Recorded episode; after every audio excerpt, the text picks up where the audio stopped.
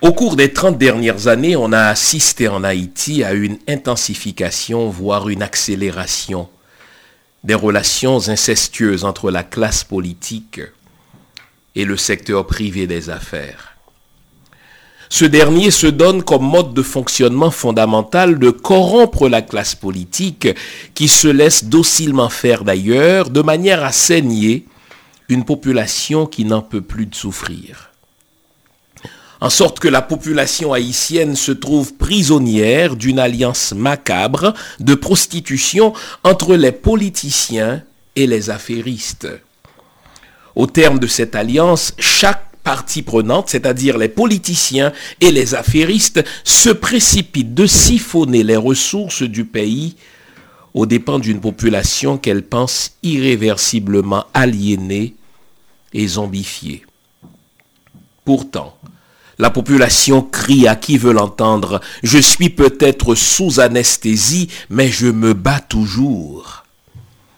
La classe politique haïtienne est composée majoritairement d'hommes et de femmes qui se font élire non pas pour servir la population exsangue, mais pour se faire servir. Au fil des dernières décennies, les Haïtiens ont eu droit à un convoi carnavalesque de sénateurs, de députés, de ministres qui s'offrent des privilèges nauséabonds qu'ils s'attribuent à l'insu des électeurs affamés. Ils nomment des gens à des postes clés de la fonction publique, les douanes, les directions générales, les représentations diplomatiques, pour mieux détourner les fonds publics à leurs fins personnelles. Ces fonds servent à l'acquisition de maisons conçues en République dominicaine, aux États-Unis, au Canada, pour ne citer que ces pays-là.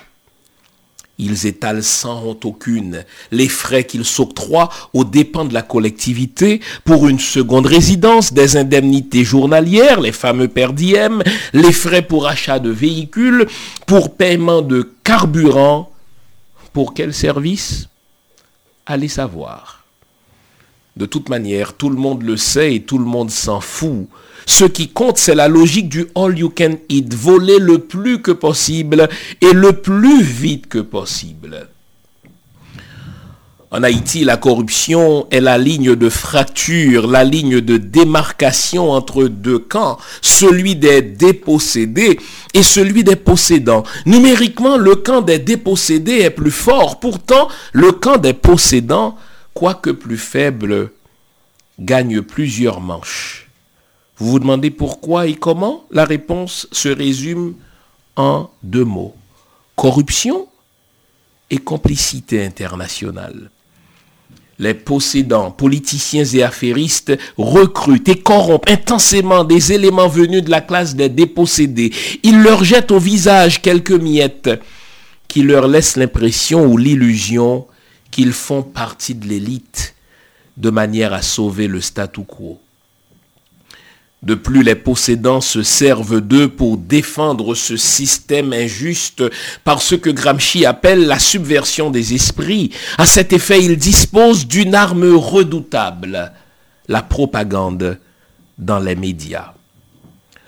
Or, si nos pays doivent aller de l'avant, ce sont ces politiciens, ces gens d'affaires et ces pratiques malhonnêtes qu'il nous faut définitivement congédier. Car comme l'a écrit Albert Einstein, le monde ne sera pas détruit par ceux qui font le mal, mais par ceux qui les regardent sans rien faire. Faisons quelque chose, que le soulèvement se poursuive et se transforme en révolution. Jean Fils Aimé, février 2021. Mise en nom de Junie Limage, caméra Winnie J, microphone le pasteur Jean-Fils Aimé. Bonjour le monde, bienvenue à cette autre édition de l'émission Lumière sur le monde. Vous l'avez compris, nous allons parler aujourd'hui de la question de la corruption dans nos pays. La corruption est devenue une question si banale que désormais tout le monde sait que la façon la plus rapide pour s'enrichir dans nos pays noirs, c'est d'entrer en politique. Et quand on entre en politique, plus personne ne s'étonne de ce que tel politicien devienne rapidement très riche. c'est monnaie courante, c'est une banalité la corruption dans nos pratiques politiques. Eh bien, cette semaine, ce qui a fait la manchette ici au Québec, c'est l'acquisition par un sénateur haïtien, tenez-vous bien, d'une maison de plus de 4,5 millions de dollars à Laval, en banlieue de Montréal. Sans hypothèque aucune. Donc, l'acquisition a été faite sans dette aucune. Le pire, c'est qu'il y a deux ans, ce même sénateur avait fait l'acquisition d'une autre maison pour 800 000 dollars.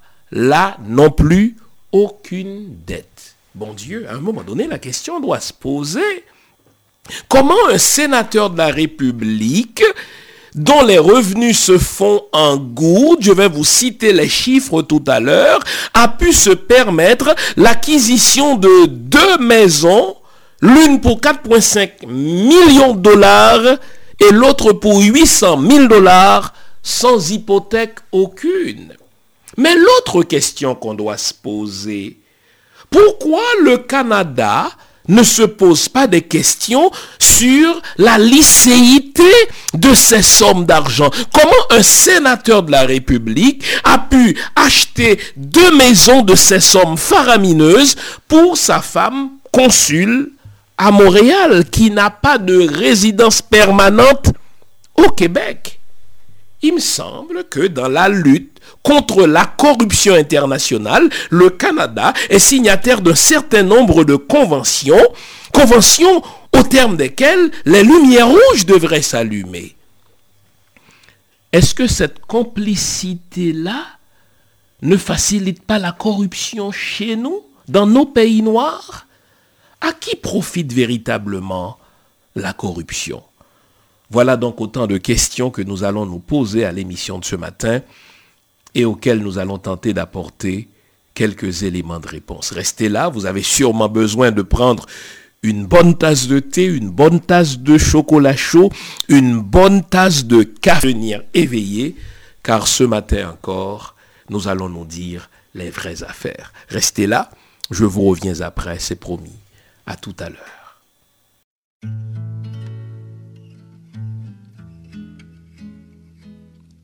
So kwek fem ti Joseph. Jodi wap emmerde mwen. Nom se von tablati Pou dom se von malin Ke wap pase men sou li Sak fem pare isi Tan kou kompe mimi Mpad gen bon profese Ki pou te montre m koule Ki pou te kap fe mwen kler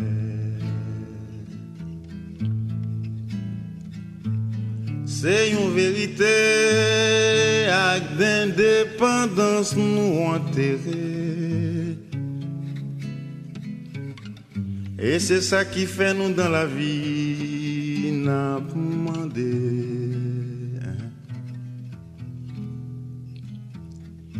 Si Haïti pas forêt,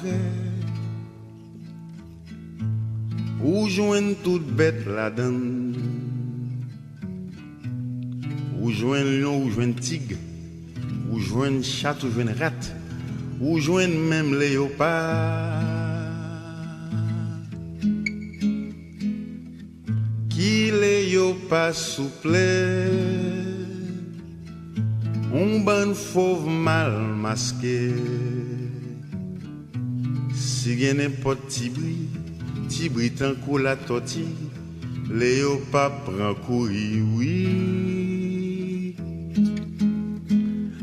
Fe sa ma ou Pasko se ma koutou kompran nou kap kaponem Ou rale ou zi ou la Mwen rilak sou, ou rale ba ton gayak la.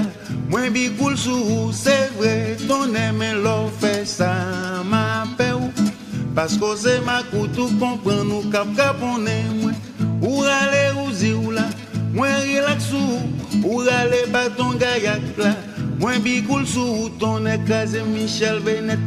I am sorry for you Se lan videyo wan gade pe paisyen Ou voye papa Al achete dwa bon Pou vin bombade la jenes an Haiti Ki deklare ke de jou kany la poko fini Konsey gouvernement chaje ton ton makout De jou kany la poko fini Conseil gouvernement regal à la donne. Des jours quand la poko fini. Conseil gouvernement gen toi volé la. Mais l'on fait ça, ma paix Parce que c'est ma coutou comprend nous cap cap on est. Ou ou zi ou là? Moi relax ou. Ou aller ton gayak là? Moi bi cool sous. C'est vrai, ton mais l'on fait ça, ma paix parce que c'est ma koutou comprend nous cap cap on est Ou aller ou zi ou la Moi relax ou Ou aller pas ton gayak là?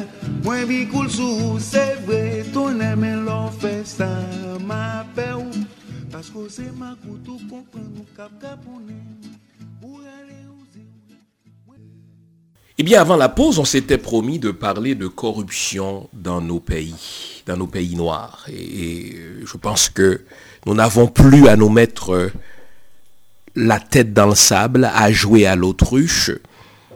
Quand nous devons identifier les causes de notre sous-développement, quand nous devons identifier les causes de l'appauvrissement collectif dans les pays noirs, il faut ajouter en tête de liste la question de la corruption.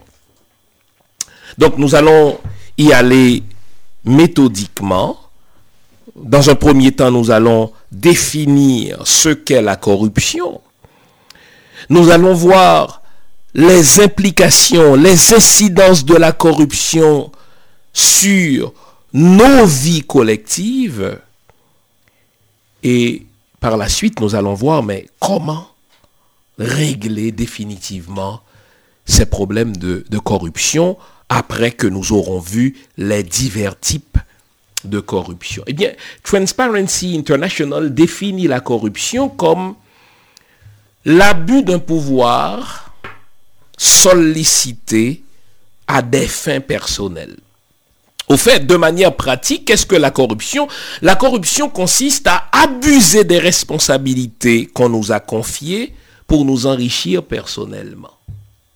Je sollicite le mandat de président, je sollicite le mandat de sénateur, je sollicite le mandat de député, je sollicite le mandat de maire, peu importe la charge publique que je sollicite à un électeur, eh bien, il s'attend, cet électeur, dans ce contrat tacite, dans ce contrat que nous passons, vous sollicitez mon vote pour pouvoir mieux me servir.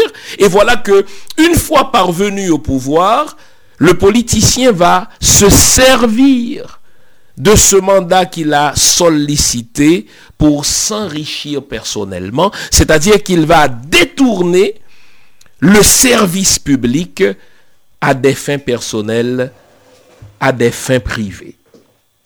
Bon, cette définition nous laisse comprendre clairement et avec raison que il y a toujours une possibilité, il y a toujours un risque, n'est-ce pas, qu'un individu, quelque part, ce qu'on appelle les pommes pourries, n'est-ce pas, euh, euh, plonge dans des manœuvres de corruption. Là, on parle de corruption individuelle.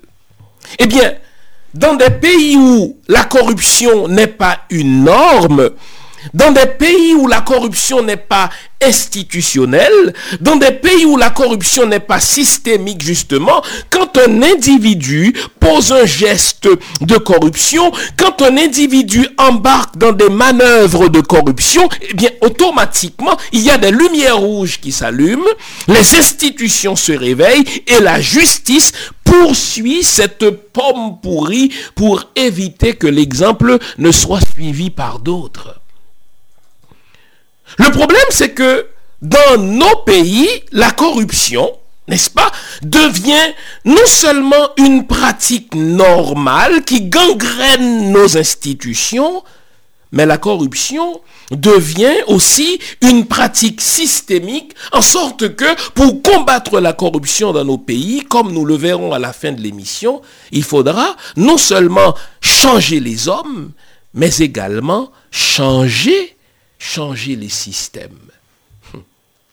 Et dès que je parle de corruption, chacun d'entre nous a l'exemple de tel politicien, chacun d'entre nous a l'exemple de tel fonctionnaire, chacun d'entre nous a l'exemple, n'est-ce pas, de tel ministre qui s'est rapidement enrichi seulement parce qu'il est entré en politique. Au fait, il est entré en politique précisément parce que c'est la voie la plus rapide vers l'enrichissement. Et on se demande encore pourquoi on est pauvre. On se demande encore où est passé notre argent? On se demande encore où sont passées nos ressources collectives Eh bien, voilà pourquoi je vous ai dit au début de l'émission, lorsqu'on va réfléchir sur les causes du sous-développement, lorsqu'on va réfléchir sur les causes des retards socio-économiques de nos collectivités, en tête de liste, il faut inscrire la question de la corruption.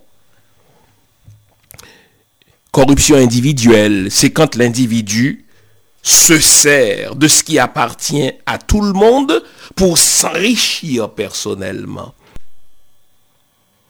On parle de corruption institutionnelle lorsque dans une institution, dans un palier de gouvernement, dans un bureau, dans un ministère, dans une direction, dans une unité de la fonction publique, les règles sont à ce point faibles où les règles sont mises en place pour faciliter justement la corruption. On parle aussi de corruption institutionnelle lorsque au sein d'une institution, tout le monde sait qu'il y a corruption, mais tout le monde s'en fout parce qu'il n'y a pas de punition, parce qu'il n'y a pas de conséquences, parce que la justice ne poursuit pas ceux qui commettent des actes de corruption. Un niveau plus haut, c'est la corruption systémique. Lorsque c'est tout le système qui est pourri. Je ne sais pas ce qu'il en est chez vous. Chez nous en Haïti, c'est à tous les niveaux qu'on commet la corruption. Pourquoi? Parce qu'on voit bien qu'un tel s'est enrichi en puisant dans les caisses de l'État, personne ne le punit, et on se dit, si lui le fait, moi aussi je vais le faire. Et lorsque je le fais, je ne suis pas puni. L'autre qui regarde, il dit, mais si lui le fait, eh bien, moi aussi je vais le faire, car il n'y aura pas de punition. En sorte que chez nous, écoutez bien, en Haïti, c'est le contraire qui étonne. Quand quelqu'un entre en politique et qu'il n'en ressorte pas riche après quelque temps, quand quelqu'un a fait carrière dans la fonction publique et qu'il ne soit pas riche, on dit de lui qu'il est un idiot. Celui qui est intelligent, et là on fait entendre les deux ailes, n'est-ce pas, dans le créole haïtien, celui qui est véritablement intelligent dans la culture politique haïtienne, c'est celui qui entre en politique et qui en un rien de temps devient riche. Et on se pose encore la question du pourquoi de nos retards sociaux économiques. On se pose encore la question, n'est-ce pas, du pourquoi de l'appauvrissement collectif de nos peuples. Maintenant, voyons comment la corruption affecte ma vie. Voyons comment la corruption affecte votre vie. Parce que, à force de parler de la corruption comme étant une banalité, à force de considérer comme étant quelque chose de normal que quelqu'un qui entre en politique devienne rapidement riche, on finit par oublier que à chaque fois que un fonctionnaire de l'État, à chaque fois que politicien, à chaque fois qu'un ministre, n'est-ce pas, se sert dans la caisse qui appartient à tout le monde, il est en train de t'appauvrir toi, il est en train de m'appauvrir moi. La corruption affecte la vie de tous. Regardons d'un point de vue collectif. D'un point de vue collectif, D'un point de vue collectif, sur le plan politique par exemple, la corruption constitue un obstacle majeur à la démocratie. Puisque tout le monde sait qu'on entre en politique pour faire de l'argent, eh bien, ceux qui vont entrer en politique s'arrangent pour obtenir de l'argent de la part des gens d'affaires, par exemple, comme c'est le cas en Haïti, et les gens d'affaires n'hésitent pas du tout à financer leur campagne, ils n'hésitent pas du tout à les soutenir dans leur campagne politique, car ces gens d'affaires-là savent qu'en réalité, c'est un investissement d'affaires qu'ils font, car cet homme ou cette femme, sitôt parvenu au pouvoir, va mettre sur pied des lois, il va mettre sur pied des pratiques qui vont faciliter le brassage des affaires de cet homme d'affaires qui a investi en lui ou en elle. Et quand quelqu'un refuse de recevoir de l'argent de la part de ces gens d'affaires, ou quand quelqu'un promet qu'il va en finir, n'est-ce pas, avec la corruption, c'est pas compliqué. Celui-là ne sera pas élu parce qu'il n'aura pas le soutien financier nécessaire, il n'aura pas l'appui des gens d'affaires pour parvenir au pouvoir. Et si jamais il était véritablement populaire, on va s'arranger pour qu'il ne soit pas élu. Donc les élections seront truquées à la lumière de la grille de corruption. Donc, du point de vue politique, la corruption représente un obstacle majeur à l'avancement de la démocratie véritablement chez nous. On entend donc par démocratie le pouvoir du peuple par le peuple et pour le peuple. Notez bien la finalité. Si j'entre en politique, c'est pour servir la collectivité et non pas pour me servir. Or, nous savons que du point de vue politique, les gens entrent en politique, ils se font financer par des hommes d'affaires véreux. Dans quelle finalité? Dans la finalité de rendre à ces gens d'affaires, n'est-ce pas, ce qu'ils ont investi en eux. Voilà pourquoi dans les États qui luttent véritablement contre la corruption, ils vont signer des conventions, ils vont mettre sur pied des politiques publiques, ils vont donner des dents au ministère de la Justice pour punir sévèrement ceux qui trempent dans des pratiques de corruption. Chez nous, malgré les lois, malgré la signature des mêmes conventions, eh bien on continue les mêmes pratiques de corruption, car on dit chez nous, les constitutions sont faites de papier, mais le véritable pouvoir, il est fait de fer, et on va continuer à faire de l'argent, puisqu'on l'a toujours fait ainsi, et il n'y aura pas de conséquences. Mais sur le plan économique aussi, la corruption a des impacts terribles sur une collectivité. Imaginez que pour faire des affaires dans nos pays, il faut toujours prévoir un certain pourcentage pour graisser la patte à nos politiciens. Pour exporter tel produit, n'est-ce pas, dans nos pays, il faut prévoir un certain montant pour graisser la patte aux agents de douane. Car si vous ne le faites pas, non seulement ne pourrez-vous jamais faire des affaires, mais les produits, les articles que vous cherchez à exporter, n'est-ce pas, ou à importer, n'arriveront jamais à destination parce que vous refusez de graisser la patte aux gens pour les corrompre. Imaginez quelqu'un d'honnête qui veut faire des affaires. Qu'est-ce qu'il va se dire Non, puisque je ne veux pas embarquer dans ce jeu macabre de corruption, je vais tout simplement refuser d'investir dans ce pays-là. Donc vous notez qu'il y a, n'est-ce pas, un jeu de vase communicant entre le niveau de corruption dans nos pays et le très bas niveau d'investissement étranger chez nous. Car l'investisseur honnête qui veut faire des affaires selon des règles claires, qui veut faire des affaires selon les règles qui sont les mêmes pour tous et pour toutes, eh bien, il n'ira pas investir dans un pays où il faut prévoir parfois jusqu'à 10% de la somme investie pour pouvoir s'implanter. Et parfois, il faut payer à divers paliers chaque niveau du gouvernement, du municipal jusqu'au gouvernement central, il faut prévoir un certain montant pour graisser la patte à chaque politicien.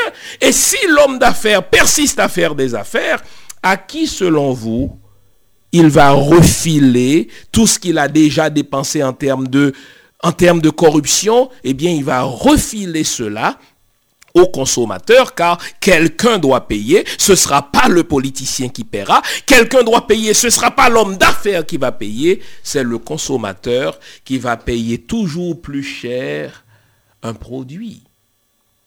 Mais sur le plan des services publics aussi, quand un politicien détourne à ses comptes personnels des millions, quand il détourne à ses comptes personnels des milliers de dollars, on ne le réalise pas toujours, mais ce qu'il est en train de faire, c'est de prendre une somme qui a été prévue pour construire des écoles, c'est de prendre un montant qui a été prévu pour construire des hôpitaux, c'est de prendre un montant qui a été prévu pour construire des routes, il s'accapare de cette somme-là et conséquemment, il y a moins d'écoles ou si on, en, construit, ce sont des écoles sous-équipées ou alors ce sont des professeurs qui ne sont pas payés ou alors c'est la population qui n'a pas d'accès aux services de santé ou alors c'est des routes, c'est des infrastructures qu'on n'a pas et on continue de penser à l'appauvrissement de nos pays comme si c'était une fatalité,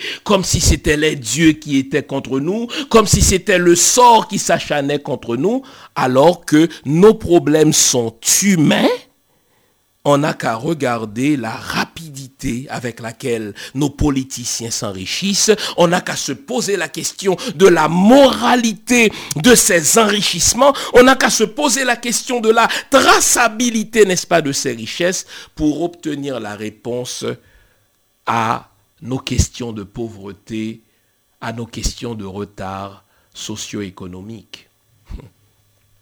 Mais la corruption a aussi des incidences sur le plan social.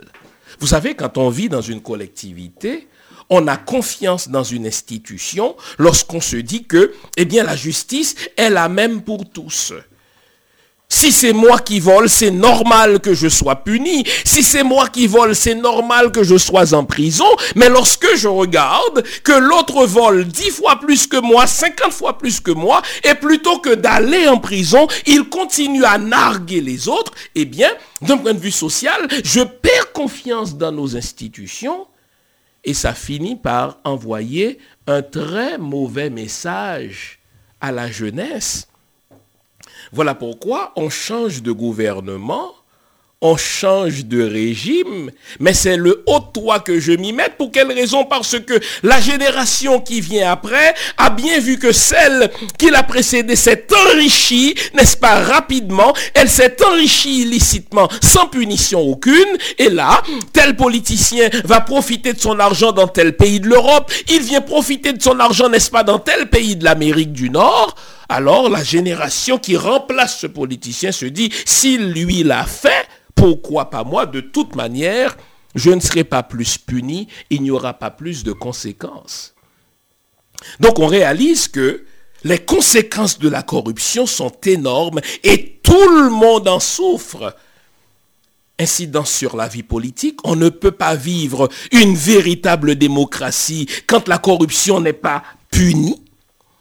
On ne peut pas vivre, n'est-ce pas, dans un système où la collectivité s'enrichit parce qu'il y a des investissements étrangers, parce qu'il y a de nouveaux investisseurs qui viennent, n'est-ce pas, investir leur argent en vue de tirer cette collectivité vers le haut, parce que ce ne sont pas des règles claires, on ne fait pas des affaires dans la transparence, il faut graisser la patte à tout le monde. Donc conséquemment, un homme d'affaires qui ne veut pas faire dans la malhonnêteté refuse tout simplement d'investir. La corruption, comme on l'a vu, a un effet sur le plan des services publics, puisqu'à chaque fois qu'on détourne des fonds, c'est des services qui sont dus à la population qui ne sont pas offerts. Mais le pire, le pire, les amis, c'est que le corrompu chez nous, il n'investit jamais chez nous. Autrefois, il investissait son argent ou bien il déposait son argent dans une banque en Suisse. De nos jours, plutôt que de garder cet argent dans une banque en Suisse pour ne pas se faire prendre, car une certaine frange de la communauté internationale s'est réveillée, qu'est-ce qu'il va faire? Il va faire des investissements, il va acheter des maisons dans des pays étrangers, et cela s'appelle du blanchiment d'argent. Jusque-là, on a vu la corruption de point de vue national. On a vu la corruption de point de vue local. Et il faut commencer par se regarder au miroir avant d'accuser les autres. Les pratiques de politique publique chez nous ne sont pas basées sur la moralité publique, c'est le contraire. La corruption est perçue comme quelque chose de banal, comme quelque chose de normal. Mais il y a aussi une complicité internationale que de fois certaines compagnies étrangères déménagent justement leur bureau parce qu'elles savent justement que dans tel pays africain, dans tel pays noir, parce qu'elles savent justement que si elles vont en Haïti, elles vont pouvoir s'enrichir illicitement, n'est-ce pas, accumuler des profits extraordinaires parce qu'elles savent que en donnant 5% en donnant 10% à tel ministre, eh bien, ces compagnies-là vont pouvoir importer sans payer les impôts. Elles vont pouvoir importer en obtenant, n'est-ce pas, les fameuses, franchises douanières. Et il faut comprendre que dans ce jeu macabre de la corruptibilité, il y a les corrompus. Les corrompus, ils sont chez nous. Il faut euh, il faut pas les prendre en pitié. Il faut au contraire les dénoncer. Il ne faut pas les aimer. Il faut les pointer du doigt. Oui, il y a les corrompus chez nous. Les politiciens chez nous sont majoritairement des gens corrompus. Mais il y a aussi les corrupteurs qui parfois se trouvent dans un pays étranger. Il y a les corrupteurs qui se trouvent, n'est-ce pas, dans, dans un autre pays. Et vous savez, dans le jeu de corruptibilité, dans ce jeu, dans cette danse malsaine, dans cette danse macabre entre le corrompu et le corrupteur, vous savez qui a la part du lion? C'est le corrupteur. Pour chaque un million que le corrupteur permet au corrompu de gagner, vous pouvez être sûr que lui, il en empoche 10 millions.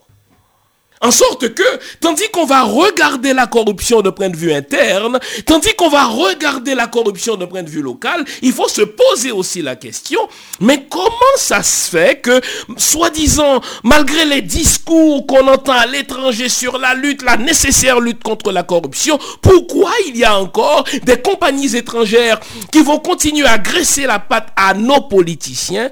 C'est parce que, tandis que le corrupteur enfin le corrompu gagne, on va dire, 10 dollars, eh bien, le corrupteur en fait 100. C'est ainsi donc que je vais vous introduire une, enfin, l'histoire d'un scandale qui a été mis à jour cette semaine au Québec, ici au Canada. Un sénateur de la République, dis-je, a pu acheter une maison en 2018 pour la rondelette somme de 800 000 dollars.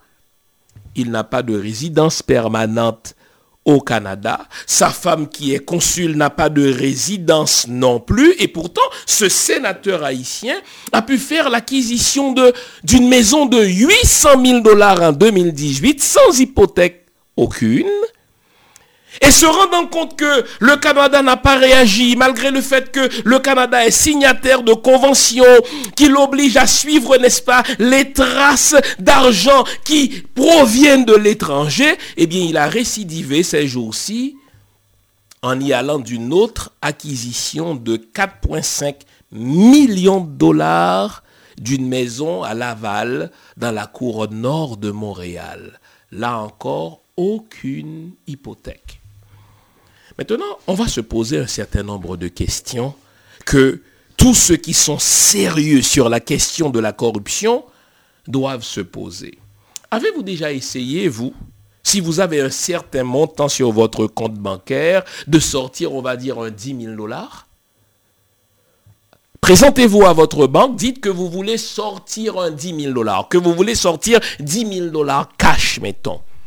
On va vous poser toutes sortes de questions, en sorte que si vous n'êtes pas sûr de vous, vous risquez de penser que cette caissière ou ce caissier ou ce directeur de crédit vous prend pour un criminel parce qu'il vous pose toutes sortes de questions sur, n'est-ce pas, la raison pour laquelle vous voulez sortir un si gros montant cash. C'est la même chose quand vous demandez à votre banque locale de faire un transfert international d'un certain montant vers un autre pays, la banque va vous poser toutes sortes de questions parce qu'il y a quelque chose qu'on appelle le blanchiment d'argent.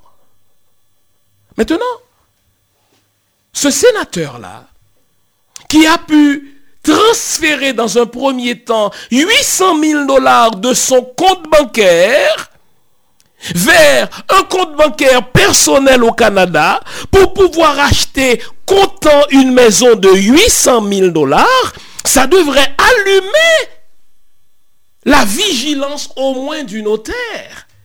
Il devrait normalement, puisque l'acte est notarié, se poser la question sur la licéité de cet argent. Et lorsque le monsieur va dire qu'il est sénateur, ça devrait le porter, ce notaire-là, à se poser des questions. Mais combien gagne un sénateur en Haïti pour qu'il soit en mesure de s'acheter une maison pour 800 000 dollars sans hypothèque?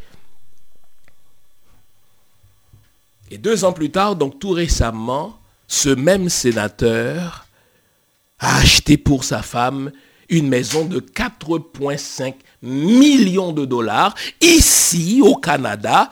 Et là encore, la transaction est perçue comme étant normale. Il n'y a rien là.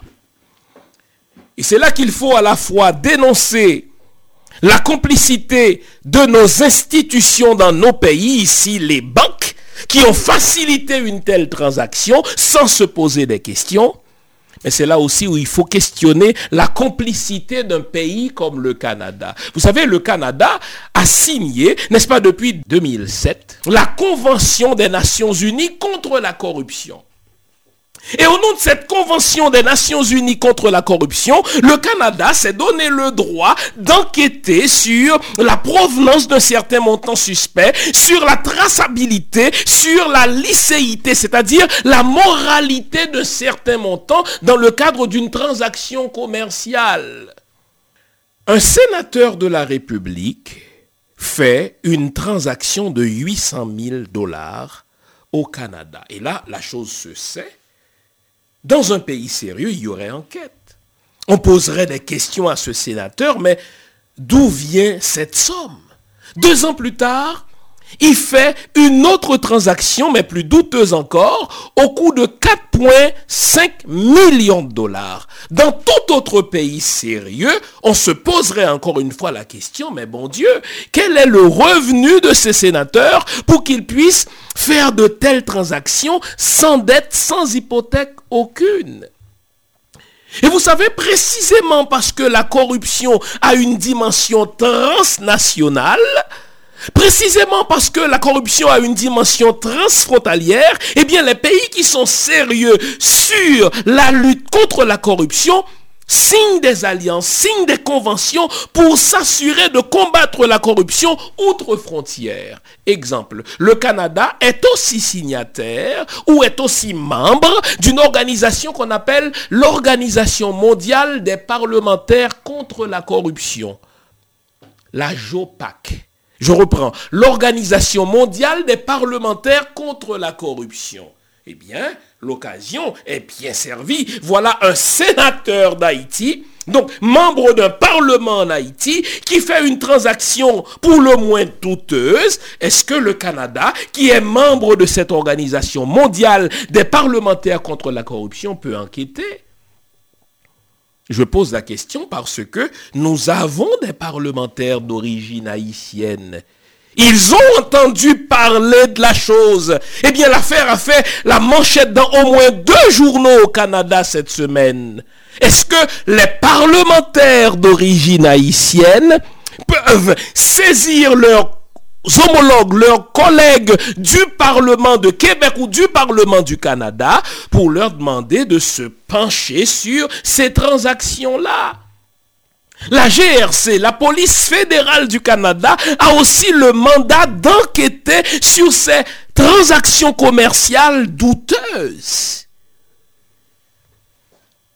Il faut souligner et tenir le Canada imputable de cela aussi. Vous savez pourquoi? Parce que le Canada se donne la réputation d'être l'un des pays qui aide Haïti. Donc, le Canada prend de l'argent de ses propres contribuables, les contribuables canadiens, les contribuables québécois, qui payent leurs taxes, qui payent leurs impôts, eh bien, une partie de cet argent-là est utilisée pour aider Haïti. Et jusqu'à tout récemment encore, Haïti et l'Afghanistan étaient les pays qui ont reçu en termes d'argent la plus grosse aide de la part du Canada. Donc le Canada a l'obligation morale de se dire, hmm, nous aidons Haïti parce que c'est un pays, suivez mon regard, pauvre. Comment un sénateur de ce pays pauvre que nous aidons peut-il se permettre d'acquérir non pas une, mais deux maisons au coût respectif de 800 000 dollars et de 4,5 millions de dollars? Ne serait-ce que de 1. Parce que le Canada est signataire de conventions contre la corruption. Je ne sais pas pour vous, ces transactions me paraissent douteuses en tout cas. Mais aussi parce que le Canada aide Haïti à se sortir de la pauvreté, eh bien les Canadiens ne devraient pas se fermer les yeux sur cette transaction en apparence douteuse. Là, nous avons le cas d'une corruption individuelle. Il s'agit là d'un individu qui, de son titre de sénateur, se permet des transactions que monsieur et madame tout le monde ne sauraient faire. Pas vrai? Mais il faut regarder à un autre niveau aussi. Ce sénateur, c'est un bon ami du président Jovenel Moïse, le président actuel. Eh bien, ne serait-ce que pour le capital réputationnel du pays, si ce président de facto voulait véritablement lutter contre la corruption, eh bien, cette transaction de ce sénateur-là devrait faire l'objet d'une enquête. On ne se pose pas ce genre de questions parce qu'il s'agit d'Haïti et en Haïti, on s'enrichit en entrant en politique et on entre en politique généralement pour s'enrichir. On va s'arrêter ici, une pause musicale, et au retour de la pause, on va regarder, à l'aide d'une étude qui a été réalisée par un journaliste d'enquête en Haïti, combien coûte un sénateur haïtien aux pauvres citoyens haïtiens. Et on se posera la question, si on veut combattre la corruption, ne faut-il pas faire sauter littéralement ce système-là? On s'arrête ici, je vous reviens après, c'est promis.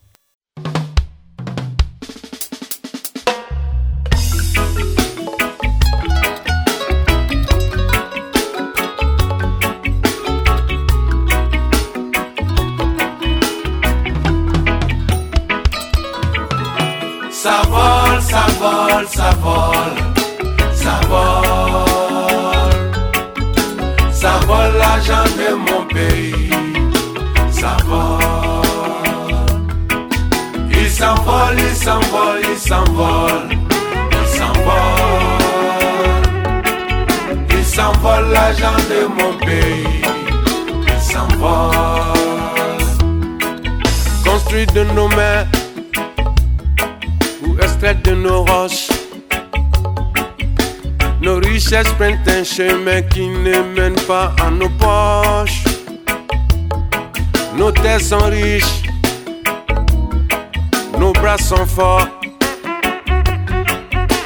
Mais d'autres profitent du trésor, nous laissant dans la pauvreté. Ça vole, ça vole, ça vole, ça vole. Ça vole l'argent de mon pays, ça vole. Il s'envole, il s'envole, il s'envole, il s'envole.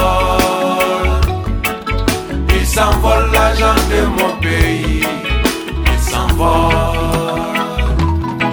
Combien de fortunes cachées, construites avec notre sueur? Qui donc encaisse les bénéfices du travail de nos fils? Nous ne goûtons jamais le fruit de notre labeur. Plus l'Afrique a de la valeur, plus puissants deviennent les voleurs. Euh, ça vole, ça vole, ça vole, ça vole. Ça vole l'argent de mon pays. Ça vole. Il s'envole, il s'envole, il s'envole. Il s'envole. Il s'envole l'argent de mon pays.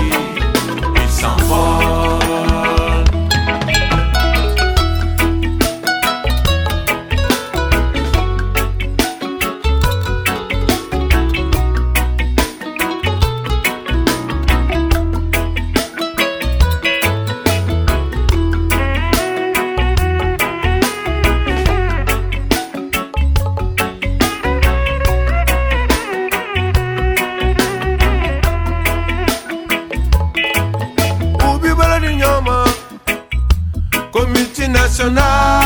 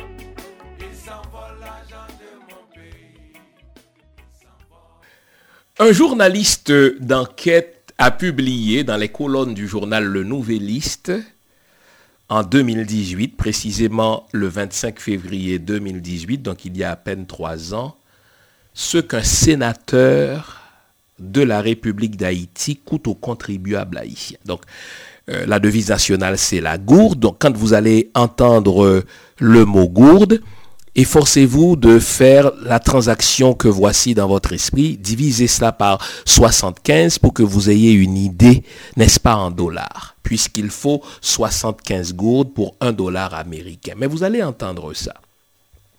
Disons que le sénateur vient d'être élu. Dans le cadre de sa prestation de serment, nous dit l'article, il reçoit 40 000 dollars. Là, on parle de dollars. Je ne parle pas de gourdes. Pour s'acheter une voiture de fonction. Le sénateur, quand il vient d'être élu, au moment où il prête serment, l'État lui consent 40 000 dollars pour s'acheter une voiture de fonction. Toujours selon notre source. Il reçoit aussi 250 000 gourdes chaque mois. Pour quelle raison? Pour les fêtes patronales dans sa région, dans son coin de pays. En sorte que les 29 sénateurs de la République reçoivent chacun 250 000 gourdes pour une résidence secondaire. Vous comprenez? Disons que tel sénateur représente telle région, le siège du Parlement c'est dans la capitale, dans l'ouest à Port-au-Prince, eh bien, parce qu'il déménage dans l'ouest, l'État consent à ce sénateur 250 000 gourdes pour une résidence secondaire. C'est pas terminé.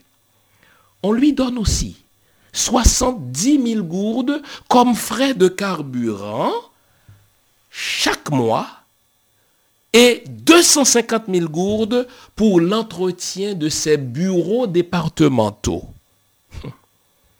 Le sénateur qui a parlé à couvert à ce journaliste d'enquête évoque la vie sociale même de parlementaires assaillis régulièrement de sollicitations pour justifier de tels privilèges. Si tu payes pour de l'argent reçu, cela veut dire que tu t'en es servi. Pourtant, avec les 250 000 gourdes pour la fête patronale chaque mois, tu participes à la vie sociale, croit savoir le parlementaire qui s'est confié à notre journaliste. C'est normal. Lorsqu'une personne œuvre au plus haut sommet de l'État, que cette personne-là ait des privilèges. Mais on est un pays pauvre. Il faut que nos privilèges soient à la dimension des chefs des pays riches, plaide le parlementaire. Donc, il dit, même si nous sommes dans un pays pauvre, nous sommes des parlementaires, nos privilèges doivent être à la hauteur des parlementaires dans des pays riches. Chaque sénateur maintenant dispose de six consultants dans son bureau, rémunéré chacun à hauteur de 60 000 gourdes. Il faut ajouter deux agents de sécurité rémunérés à hauteur de 20 000 gourdes. Le sénateur dispose aussi de deux chauffeurs payés à hauteur de 20 000 gourdes. Les moindres détails dans la vie parlementaire sont pris en charge par le Trésor public pour offrir aux sénateurs un train de vie digne de rockstar.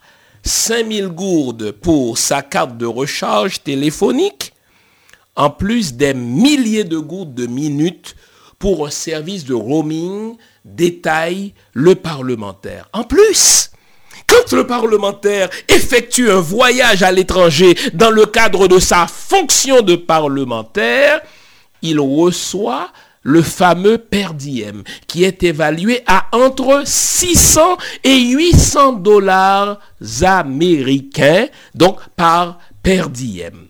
C'est pas fini.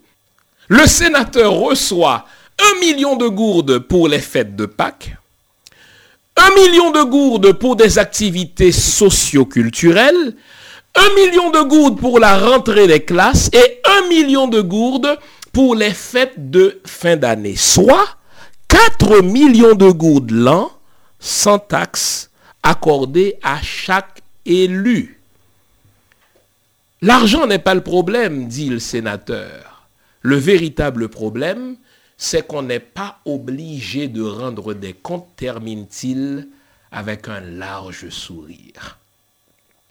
Donc vous comprenez que le système qui est mis en place déjà est mis en place par ces mêmes politiciens pour faciliter l'enrichissement des politiciens. Qui est-ce qui vole les lois Mais qui est-ce qui vote les lois? Ce sont les sénateurs et ils s'arrangent pour se donner des lois qui favorisent leur enrichissement. Alors, à la question comment on fait pour combattre la corruption, il faut non seulement changer les politiciens, mais il faut faire sauter ce système-là. Un système qui consent tant de privilèges à un politicien, c'est un système qui réalise que on n'entre pas en politique pour servir les autres, on entre en politique pour se faire servir, car autrement, on ne pourrait pas expliquer tous ces privilèges. Nos pays sont pauvres parce qu'ils sont engoncés dans la corruption. Nos pays sont pauvres parce que nos politiciens n'ont pas de gêne. Nos politiciens, justement, entrent en politique pour s'enrichir et ils le font en toute impunité. Ils le font sans conséquence aucune. Pourquoi j'en parle aujourd'hui? Ce n'est pas parce que c'est un cas étonnant. Au fait, comme je l'ai dit dans l'émission, c'est même une banalité. Les politiciens volent chez nous, les politiciens volent chez vous et ils entrent en politique pour voler. Mais c'est parce qu'on a là un cas palpable. On a là un cas patent par lequel le Canada, qui signe des conventions contre la corruption, peut se saisir d'une affaire et marquer un coup. Ce qu'il y a de plus triste, c'est que ces politiciens qui volent notre argent n'investissent pas leur argent chez nous. Ce sénateur détient une compagnie en République dominicaine. Donc, lorsque les politiciens volent, n'est-ce pas, notre argent, ils n'investissent pas dans nos pays respectifs. Ils placent leur argent dans des banques étrangères, se sentant à l'abri. Et or, jusque-là, ils ont toujours été à l'abri. Voilà pourquoi nous devons sensibiliser la conscience morale des citoyens du Canada. Voilà pourquoi vous devez sensibiliser la conscience morale, n'est-ce pas, des pays où vos politiciens placent leur argent. Pour qu'enfin, on puisse combattre véritablement la corruption, non seulement chez nous, mais chez les corrupteurs. Dans l'espérance que l'émission d'aujourd'hui va nous faire réfléchir, dans l'espérance que l'émission d'aujourd'hui va nous faire passer à l'action. Car nous pouvons faire quelque chose. J'ai cité Einstein au début de l'émission. Vous savez, le monde n'est pas détruit par ceux qui font le mal. Le monde est détruit aussi par ceux qui regardent les gens faire le mal sans rien dire.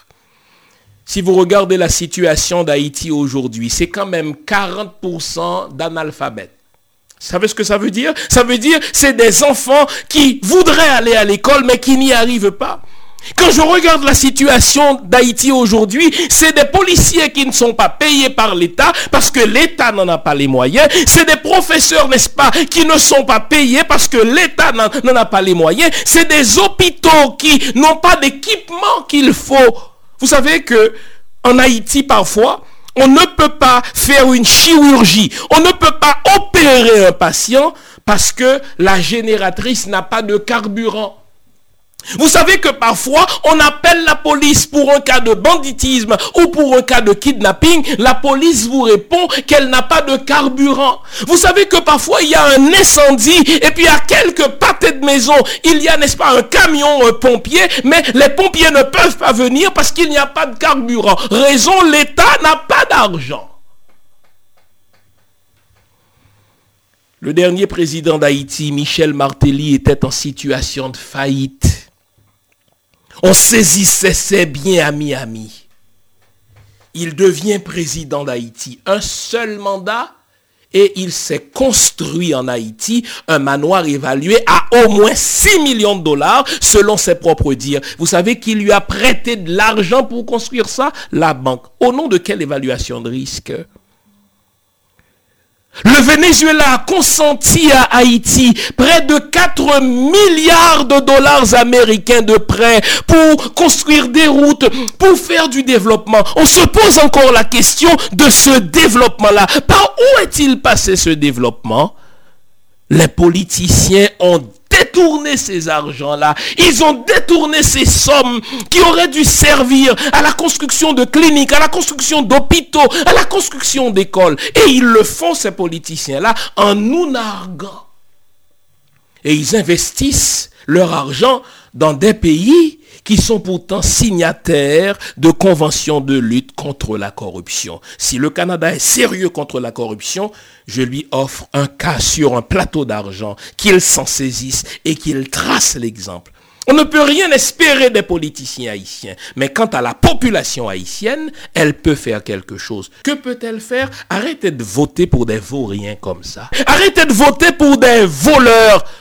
Élisez des gens honnêtes en politique et faites sauter ce système qui favorise tant de corruption. Et vous savez comment ça s'appelle? Ça s'appelle une révolution. Merci de votre attention.